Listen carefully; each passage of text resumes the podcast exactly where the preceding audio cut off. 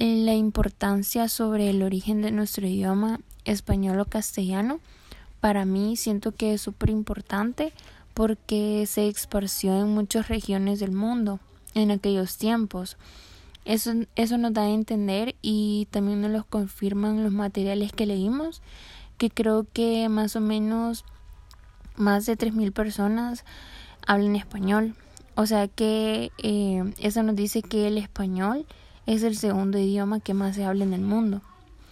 Este idioma también es hablado con la lengua indígena de varios países y poco a poco fue como desarrollándose. O sea que llevaba su proceso y se fue construyendo cada día que pasaba. Todos, eh, todos nos hemos dado cuenta que la manera de hablar o expresarnos ha cambiado un montón. Por ejemplo, eh, los niños de 3, 4 o 5 años se expresan un poco más, hablan un poco más, pero yo creo que eso es debido a cómo la lengua y la forma en cómo nosotros nos comunicamos ha cambiado mucho. Y también que el tiempo, con el tiempo, eh, el significado de muchas palabras ha cambiado también.